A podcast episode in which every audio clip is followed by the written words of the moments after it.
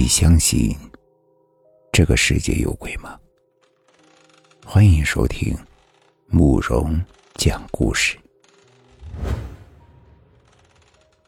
今天呢，要给大家讲的故事叫做《剃头》。那是发生在三十年前的事儿。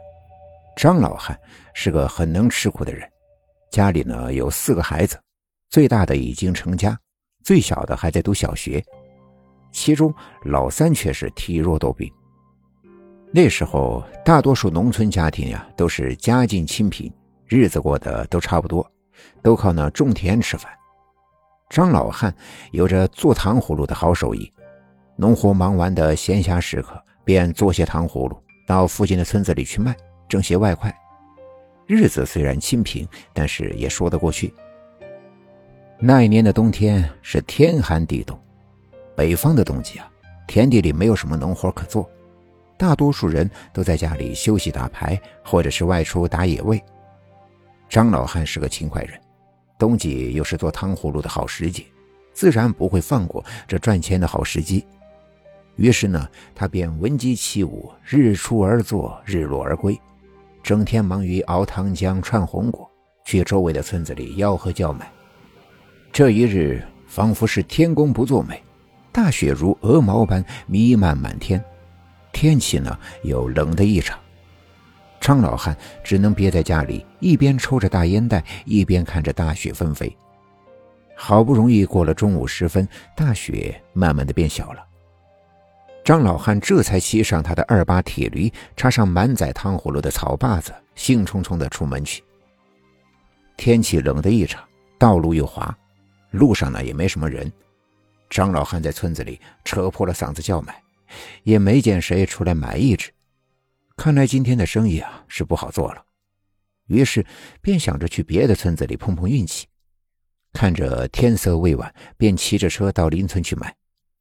到了邻村，叫卖了半晌，依旧是不开张。骑到这村子呀，已经是用了很长的时间。况且今日的天气阴沉，此时天色已经是黑了下来。张老汉想到家里还有几个孩子在等着，而且呢，老三又生了病，要等着自己回去煎药，心中便是焦急几分。于是便一狠心，一个咬牙跺脚，选择了从小路走。话说这张老汉为何要咬牙跺脚一狠心？这还得从这条小路说起。这条小路呀，穿过一个乱葬岗。何谓乱葬岗呢？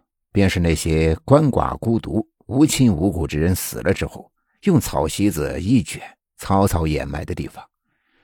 都说这地方呀，鬼气阴森的很，就算是艳阳高照的时候待在里面，你也会感觉到阴风阵阵。张老汉年轻的时候听村子里的老人说，以前有个寡妇，因为长久没有床地之乐，寂寞难耐，于是便悄悄地背着公公婆婆偷起了汉子。可天下哪有不透风的篱笆？这件事儿不久便败露了。这家呢，又是大户人家，非常的重视脸面，偷汉子、搞破鞋，在当时是最可耻的事儿。公公婆婆认为，这祖宗的脸呀都被丢光了，气急败坏，便叫人把这寡妇五花大绑，用绳子拴紧了头发，再将这小媳妇的脚下绑了很多的大石头。然后以一个很结实的大树枝为支点，绳子的另一头拴着个大马，就这样用鞭子狠狠地把马打惊。这匹马像发了疯一样的向前跑着。这小寡妇脚底下吃力，头发上也吃力，呲的一声是鲜血飞溅。这小寡妇的头皮竟然被活生生的给掀了下来。当时思想愚昧落后。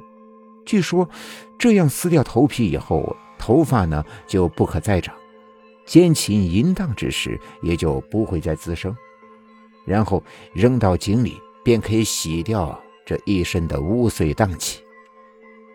这小寡妇满头是血的撕心裂肺的叫着，这家人呢也不顾她如杀猪一样的叫喊，便把她丢入了井中。扑通的一声，那撕心裂肺的惨叫被淹没了。三天之后，这尸体被捞了上来，按照当地的规矩，做了这等苟且之事，便没资格与先夫合葬。于是便找人把这泡得惨白肿胀的尸体用草席子卷住，埋在了乱葬岗。这乱葬岗的人呢，呃，大多是含冤而死，怨气重。而自从那小寡妇被埋在那里之后，便出现了一个很诡异的事：凡是白天在这里路过的人，都会感觉后面总有人跟着，周围也是窸窸窣窣的声音。你停住，他也会停住；你走，他也会跟着。